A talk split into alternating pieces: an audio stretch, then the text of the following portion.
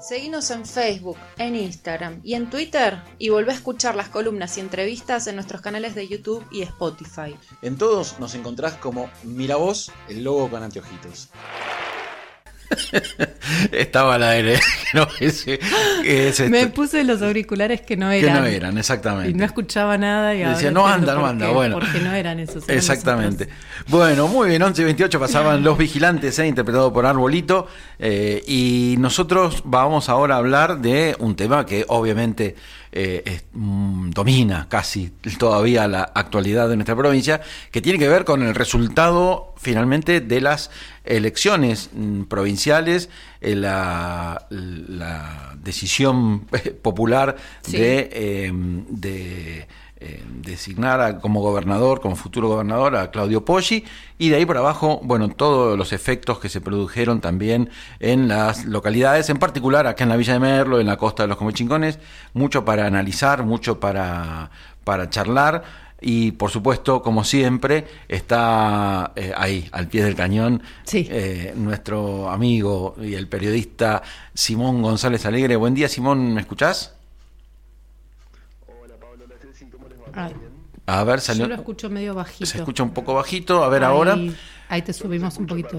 Qué bueno, qué bueno, porque estamos eh, estrenando estrenando conexión acá. eh, así que eh, nos alegramos que nos escuches bien. Bueno, Simón, eh, ¿cómo va todo? Qué, qué cimbronazo, ¿no? Sí, a ver, eh, es raro como pasa siempre, cada vez que hay un cambio de, de rumbo, uno siempre termina quedándose confort, termina un ciclo, Ujú. más el de la provincia que había durado 40 años, Mm. eh, más creo que se ve eso desde afuera, porque yo hablando con, con colegas en Córdoba o de otros lugares, todos me decían como, ya está, eh, lo tiene ganada el Alberto porque es como, o sea, San Luis es como la gente pensaba que era el eh, Neuquén para el MPN o, o Tucumán para el PJ.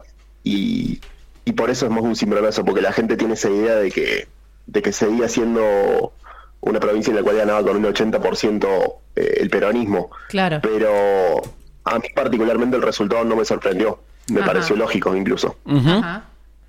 ¿Y por Eh, incluso es, es lo que escribo ayer, que, que publiqué la nota de, de la aguja hipodérmica, eh, porque en Rosquear, que, que siempre hablamos del medio, eh, porque hay una cuestión de que el peronismo se dejó estar en estas elecciones. Sí. El peronismo creyó que, que lo ganaba con, con poner la cara de, de algunas personas, con que el Alberto elija la estrategia, porque ni siquiera fue, bueno, garantizamos que esté el Alberto en campaña, fue él elige la estrategia, Sí. un poco lo que le pasa al kirchnerismo a nivel nacional, Sí. que en 2019 le salió bien, no sé ahora qué pasará. Entonces, eh, se dejó estar, pensó que podía ganar, creyó que, que lo que estaba bien la gente lo iba a ver y que lo que estaba mal no le iba a importar. Y generalmente cualquier elección es al revés. Lo que está bien no se ve y lo que está mal es lo que decide el voto. Sí. Eh, Efectivamente. Y bueno, hay muchísimos factores más que pueden que pueden explicar. Yo particularmente elegí eh, enfocarme en los medios de comunicación y en el error de estrategia, pero pero me parece que fue un resultado lógico porque es evidente que no estamos despegados del gobierno nacional ni, ni del contexto nacional.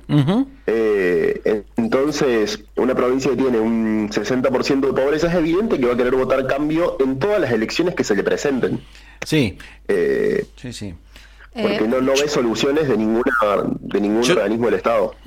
Yo quisiera, eh, esta es como una mirada general, voy a ir empezar a, a- a focalizar un poco, digamos, eh, en algunas cuestiones. Efectivamente, eh, antes que nada, para nuestra audiencia pueden encontrar también eh, ya en la página que es rosquear, rosque.ar, ahí, ¿no? Eh, ahí encuentran Sí. eh, el análisis que menciona Simón Sí. que tiene que ver justamente con los medios de comunicación, digamos, con la comunicación, no con los medios de comunicación, con la comunicación, bueno, y, y una serie de cuestiones que, eh, que, bueno, que son interesantes de analizar. Voy a ir un poquito antes. eh, y después vamos a abordar esta cuestión. Em, la- el tema allí había un fin, digamos, o sea, el, el gobernador Alberto Rodríguez A ya no iba, no tenía posibilidad de reelección, con lo cual ya de por sí había una limitante de, eh, o una cuestión distinta de los últimos 40 años, ¿no? Claro. que había que resolver. Y la resolución que se tomó fue, por un lado, adoptar este sistema de ley de lemas y por otro lado, elegir un candidato mm, poco conocido, eh, masivamente, eh, con un perfil un poco mm, más conservador. Mm. Eh, y, y a partir de ahí, ¿qué, qué te parece, Simón, eh, estas dos cuestiones iniciales de, que, de la campaña? Sí, a ver, eh, la- el gobernador no puede ir por un mandato para su reelección, lo cual no le impedía ser ca- candidato a senador por Pueyrredón, no le impedía Claro. pegar la elección a la nacional y ser candidato a senador nacional o a presidente, eh, por un lado. Entonces hay como una, un- se despega un poco directamente él, ni pide, ni pide que nadie con el apellido Rodríguez vaya. Y bueno, las negociaciones con su hermano son un tema aparte para analizar en, en otro programa entero y tal vez deberíamos invitar a un psicoanalista, pero no es ahora hace lo más influyente. Sí. Eh, después, la elección del sistema de lemas, yo creo que hay una cuestión ahí de, de creer otra vez, de subestimar, de pensar que la gente se va a confundir eh, o que va a votar de, de abajo para arriba. Y era una lectura que, que mucha gente creía que iba a ocurrir, que la gente iba a votar intendente y después lo que sea gobernador eh, iba, iba a ir por arrastre. Claro. Y yo creo que no, que fue al revés, particularmente en, en los grandes eh, en los grandes centros urbanos como son San Luis, Villa Mercedes y Merlo, eh, que la gente votó gobernador. Y ahí es donde está bien la elección de la- donde plantean bien el tema de la elección.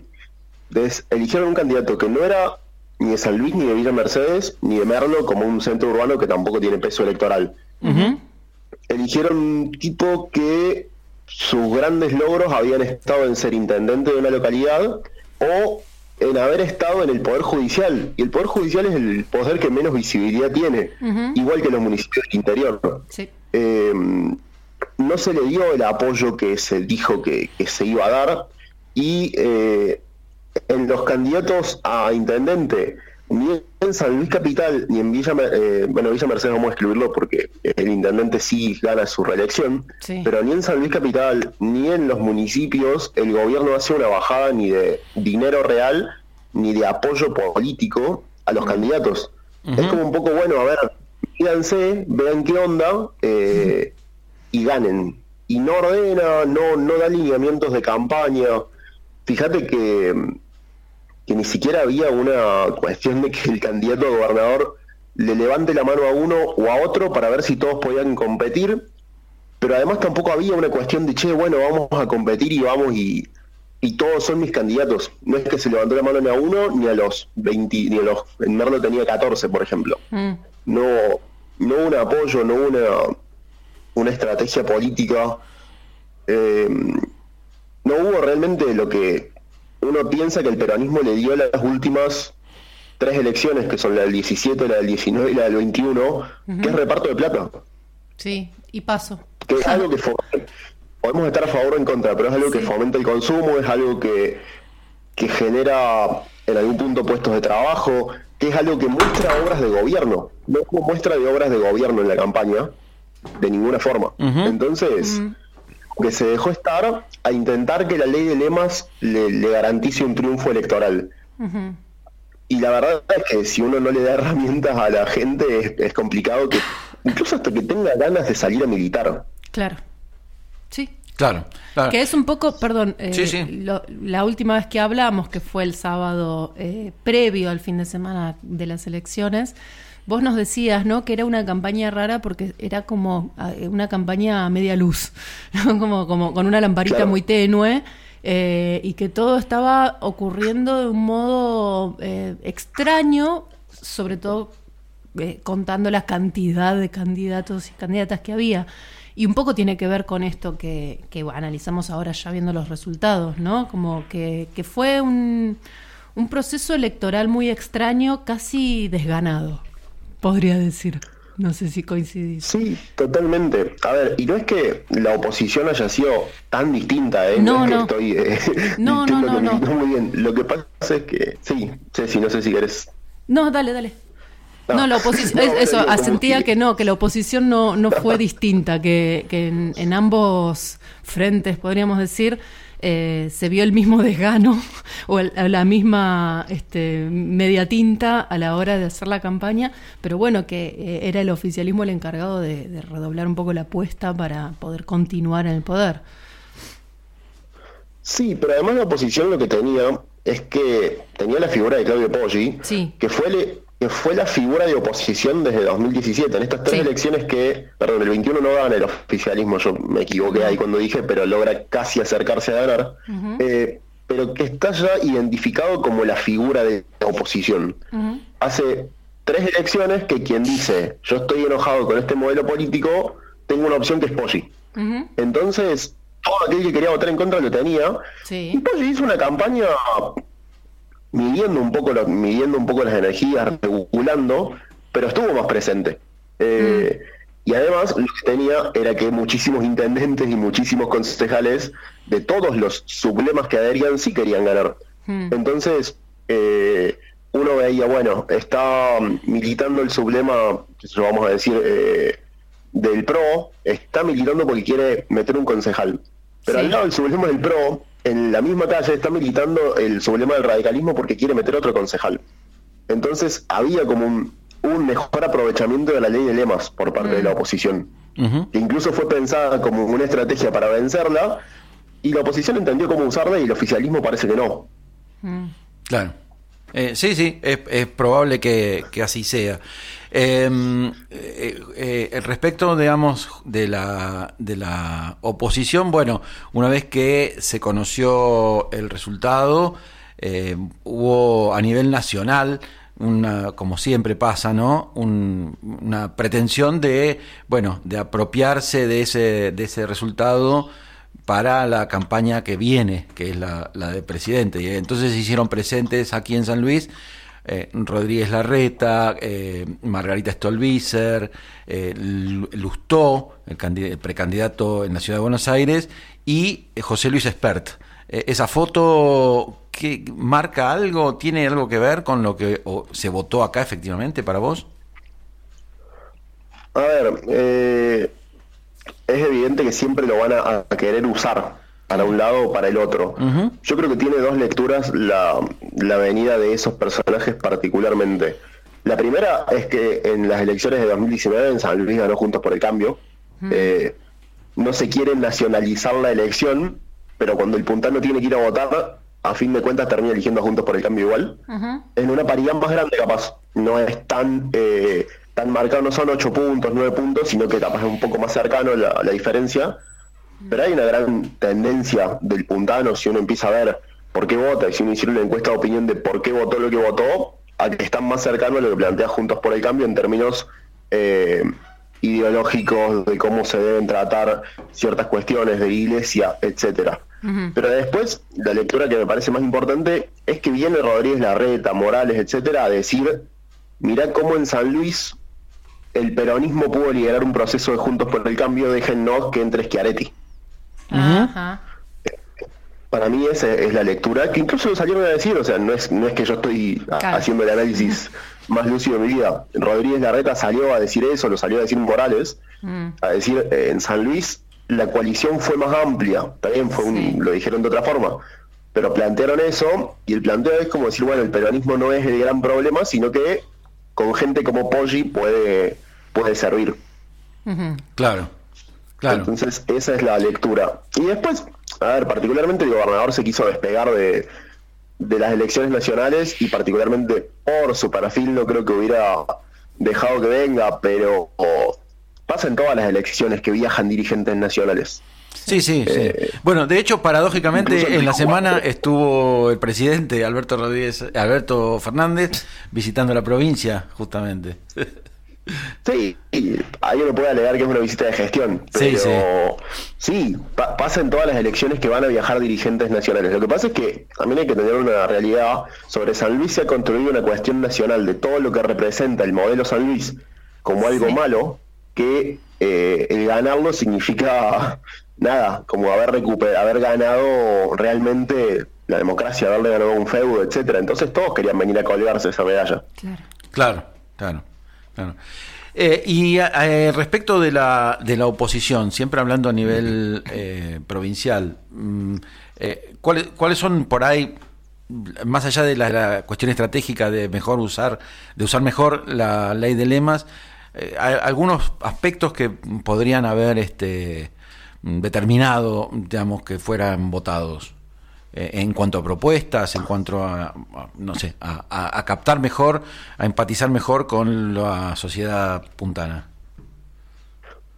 Eh, creo que, como te decía hace un rato, la gente que no quiere a Rodríguez Sá o que estaba incluso cercana a Adolfo Rodríguez Sá y no a Alberto, eligió votar a Poggi. Sí. Eh, me parece que hubo algunos, eh, hay dos factores claves. El primero es esto, el, cansancio, el enojo, el ver eh, o el escuchar, porque muchas veces no es ver, sino escuchar, eh, ah, mirá, tal tiene una beca y para tener esa beca tiene que ir a militar.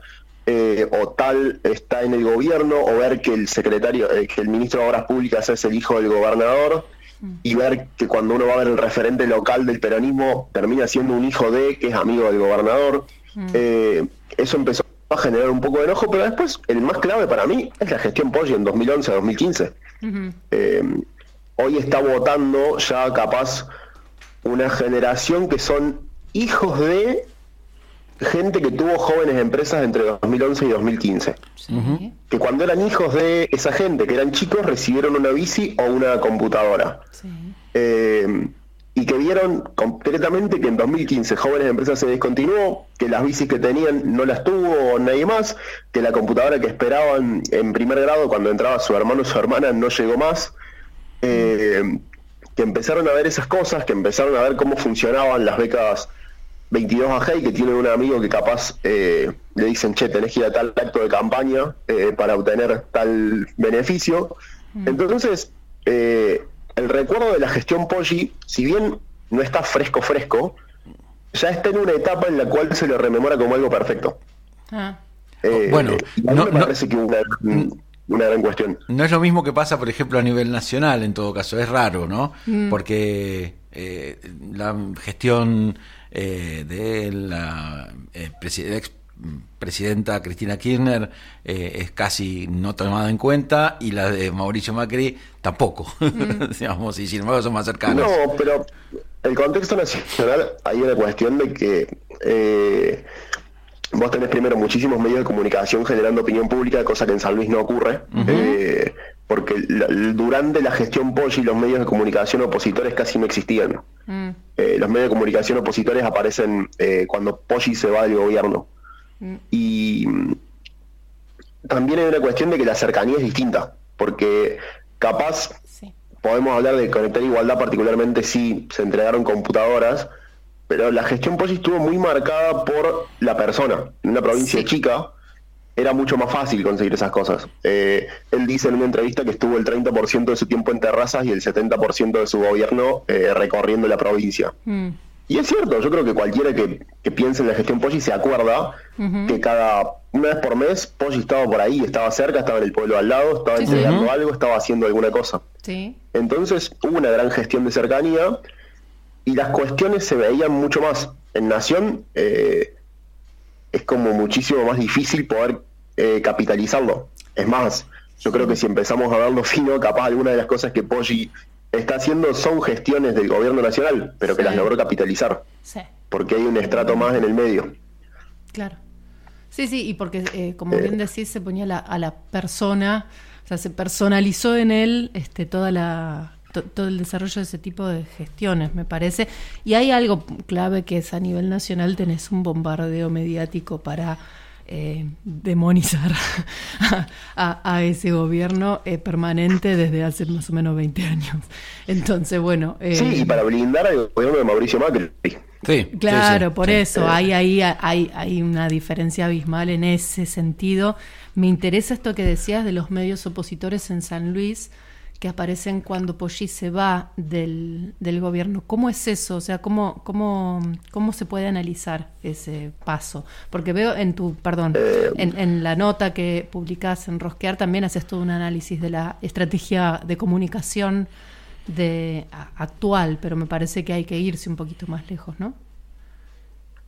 Sí, a ver, yo no, tengo estudiada la gestión sí. en, su, en su totalidad y, creo que también sería muy difícil hacerlo porque no hay tanta, tanta fuente. Mm. Pero sí creo que los medios opositores toman fuerza cuando ven que en 2017 Poggi gana esas pasos. Si bien existían, no, no es que no existían, cuando Poggi gana las pasos, los medios que capaz le daban lugar a Poggi, que estaban vistos como, ah, sí, los, los boluditos, eh, terminan tomando peso. Ahí es cuando capaz eh, el chorrillero tiene un, mm. gran repunte, o un, a ver, no es un repunte porque es un medio de comunicación grande, lo que tiene es una aceptación mucho más grande en lugares de la sociedad que no lo veían así. Eh, incluso mucha gente que capaz iba a ir a votarlo y lo leía como algo más, y ahí ve y dice, ah, mira, este medio ve lo mismo que veo yo. Claro.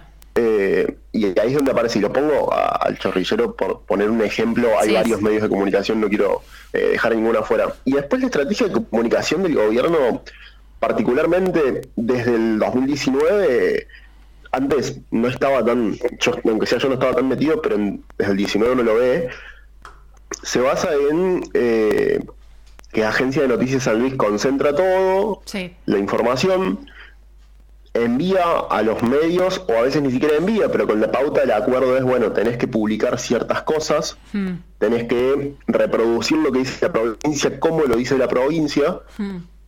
y cuando tenés eh, una radio o un, canal de televisión, en algún punto tenés una cantidad de eh, entrevistados que tenés que sacar, principalmente en las radios. Hmm. Esa cantidad de entrevistados, además de que no tienen sentido a veces, porque a mí me ha pasado de tener que entrevistar a diputados de otros departamentos para, que hablen de un proyecto que no tiene sentido a donde estamos hablando, o, a funcionarios provinciales hablando de, bueno, se va a inaugurar una obra en San Luis Capital. ¿Y qué me importa que se inaugure una obra en San Luis Capital si yo quiero tener agua en Merlo? Quiero abrir la canilla y que haya agua. Eh, entonces hay un gran error, de, pero además esto me lo han reconocido mismos funcionarios, ni siquiera estaba coordinado, me dice, yo tenía que salir de una reunión, hablar 10 15 minutos de un tema que capaz ni siquiera estaba informado y hmm. dejar que en la reunión pasen otras cosas, o sea que no podía ni resolver la reunión ni darle la verdadera atención al medio de comunicación. Sí, sí, un descuido en algo tan em, importante como la comunicación es bastante imperdonable, ¿no? sí, pero además era una distribución de pauta que no... Ah, yo particularmente, a ver, mis medios de comunicación no recibieron pauta hmm. eh, y en, los que yo administro no nunca recibieron pauta, entonces no sé cuántos son los montos que se manejan. Hmm pero uno sabe, porque habla con distintos y varios colegas, que no es una pauta que uno dice, ah, bueno, puedo vivir de esto. Claro. No es que con la pauta uno se dedica a publicar noticias y ya está. Claro. Eh, ojo, deben existir los medios que sí lo pueden hacer. Los que con los que yo he hablado no tienen esa cuestión. Entonces hubo como una distribución errónea de cómo dar la pauta porque se la daban a a medios que capaz no tenían el verdadero alcance, eh, ni con la forma que lo tenían que hacer. ¿De mm. cuánto? Porque tenés que tener una distribución en cuanto a lectura. Mm. ¿Y de qué pedir que hagan? Porque esto que yo digo, vos podés generar opinión con una pauta y podés que un medio sea oficialista, pero que no se note tanto.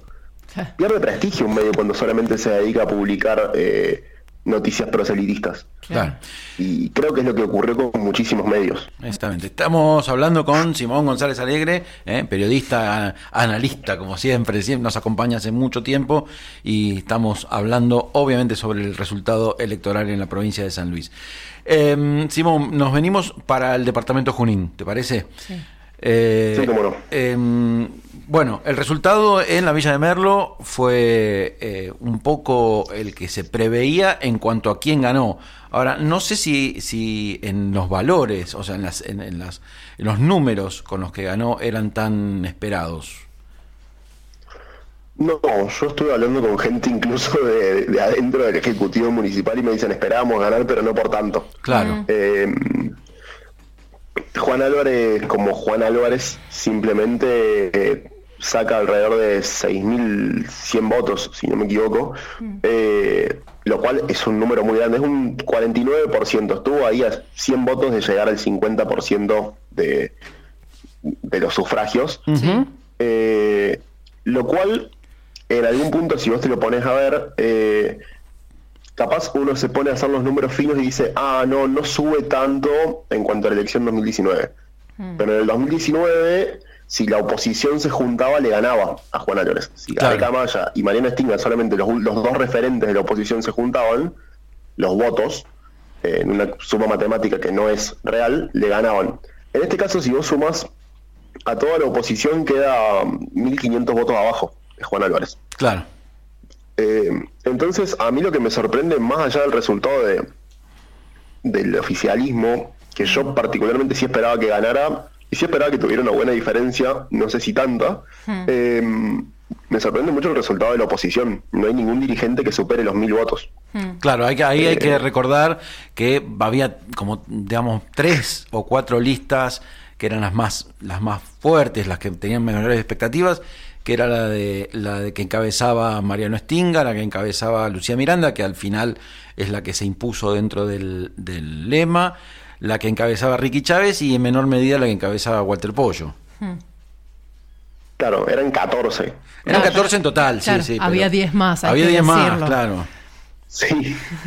Em, sí, pero a ver, además de esto particularmente, también hay que recordar que teníamos figuras de peso para senador. Sí. que teníamos a Mariano González, presidente del Consejo del Partido Justicialista, a Gonzalo Sáenz, que en este caso no apoyó a nadie en, en la Villa de Merlo, y ahí hubo como un, un tema, esto que hablábamos de las dos listas de concejales, bueno, que un candidato a senador no tenga candidato a intendente en Merlo también es, es una desinteligencia. Estaba Sol Uría, que es una dirigente que, que siempre ha planteado que tiene el control de muchísimos eh, sectores sociales y culturales. Eh, Sumado a, a otros candidatos a senador que también decían, bueno, puedo hacer algo, eh, estaba David Báez, con, capaz en ese caso Mariano Stinger era quien apoyaba, quien llevaba más votos, pero, pero igual, y terminó ocurriendo que nadie hizo una, una gran elección. Es difícil ver cómo se explica esto. Eh, los, los 6.000 votos de Álvarez me parece que se explican en que el recuerdo de la gestión Rodi Flores estaba muy fresco, en que Claudio Pozzi estaba como candidato a gobernador y en que esto, el recuerdo de la gestión Rodi Flores, de que quedó muy presente que había paro de los municipales todos los días, de que, de que no se levaba la basura, de que las calles estaban mucho más destrozadas que lo que están ahora, que no significa que estén mal eh, o que estén bien que ahora estén bien ahora, sí. o que capaz había una cuestión hasta incluso de, de sensación de decir, ah, esto está muy mal, y el, el pozo uno lo veía más grande. Eh, pero no significa que ahora estén eh, perfectas. No, para nada. Y, y bueno, ese año que, que estuvo el problema de la, de la basura, que el Festival Valle del Sol Sí. tenga que tener una, una grilla mucho más eh, acotada y etcétera, y que Álvarez haga énfasis en esas cuestiones puntuales, eh, llevó a que la gente elija revalidarlo. Ahora, dentro de la oposición, eh, la oposición, si no hago mal las cuentas, pierde algunos votos desde la elección 2019 a la elección 2021 Ujú. Creería que y sí. además de perder votos en términos eh, reales, no solamente porcentuales, eh, queda sin líder como no lo tiene hace un tiempo. Claro. Me parece que ahí se explica el por qué le va tan mal. No Claro. hay un candidato de la lista Celeste Unidad. Arranquemos por ahí. Lista Celeste Unidad, que es la oficial, la que lleva el gato Fernández, la que le hubiera dado a alguien tener la misma estética en la boleta al menos, Mm, si uno quisiera ir a votar a, a un candidato a gobernador del peronismo y quisiera votar a un candidato a intendente del peronismo. Claro. Nadie tenía ni la misma estética, cosa que sí tenían Sergio Tamayo que iba a buscar su reelección, que tenía Maxi Frontera sí. y que tenían todos los candidatos a intendente que tenían de alguna forma el apoyo del gobierno de la provincia por sobre el resto. Exactamente. Ahí hay un principal problema, porque nadie lidera el proceso electoral. Sí. Nadie está eh, al mando de ese proceso. Todos tienen, en algún punto todos tienen los mismos derechos de liderar, pero a nadie se le da el apoyo Claro. ni se le da el poder. Claro. Y, y esto genera que nadie quiera, nadie le pueda decir a otro, che, no, eh, ¿por qué estás organizando esto? Porque quiero. Bueno, pero no hay, no hay una estrategia, además de que no hay ningún candidato que lo lidere, Mm. no hay una estrategia política de trabajar ni en conjunto, ni separados, ni peleándose, ni siendo amigos.